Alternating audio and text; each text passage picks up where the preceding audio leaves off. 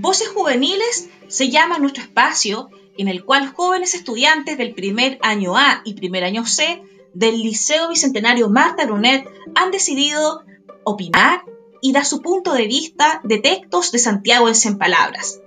Comenzó como un desafío, pero ahora es un deleite poder compartir con ustedes muy buenos trabajos de mis jóvenes estudiantes. Mi nombre es Alejandra Troncoso y les invito a escuchar a los protagonistas.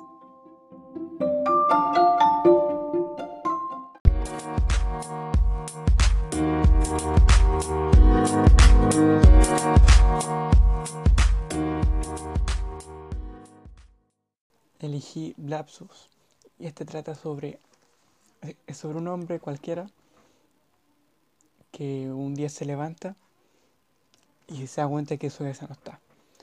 Entonces él la busca por todos lados, encuentra un montón de, familiares, y, pero ninguno está en su cabeza.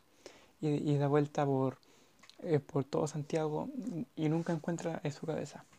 Hasta que, hasta que llega a su casa, desanimado, y ahí está su cabeza. Es donde siempre. Y yo creo que este cuento eh, trata sobre la idea de alguna persona que que a medida que va pasando su vida eh, eh, escucha muchas ideas, pero eh, nunca encuentra la suya, su idea sobre cualquier cosa, sobre la vida. Y hasta que por fin encuentra la suya, que al parecer, como yo entiendo que la encuentra en su interior, en, su, propio, en su propia mente encuentra el, en su cabeza, en su pensamiento. no sé lo que hará pensado el autor, pero yo pensando esto, y me gustó harto el cuento, es cortito, pero si, significa eso, mm, está bonito,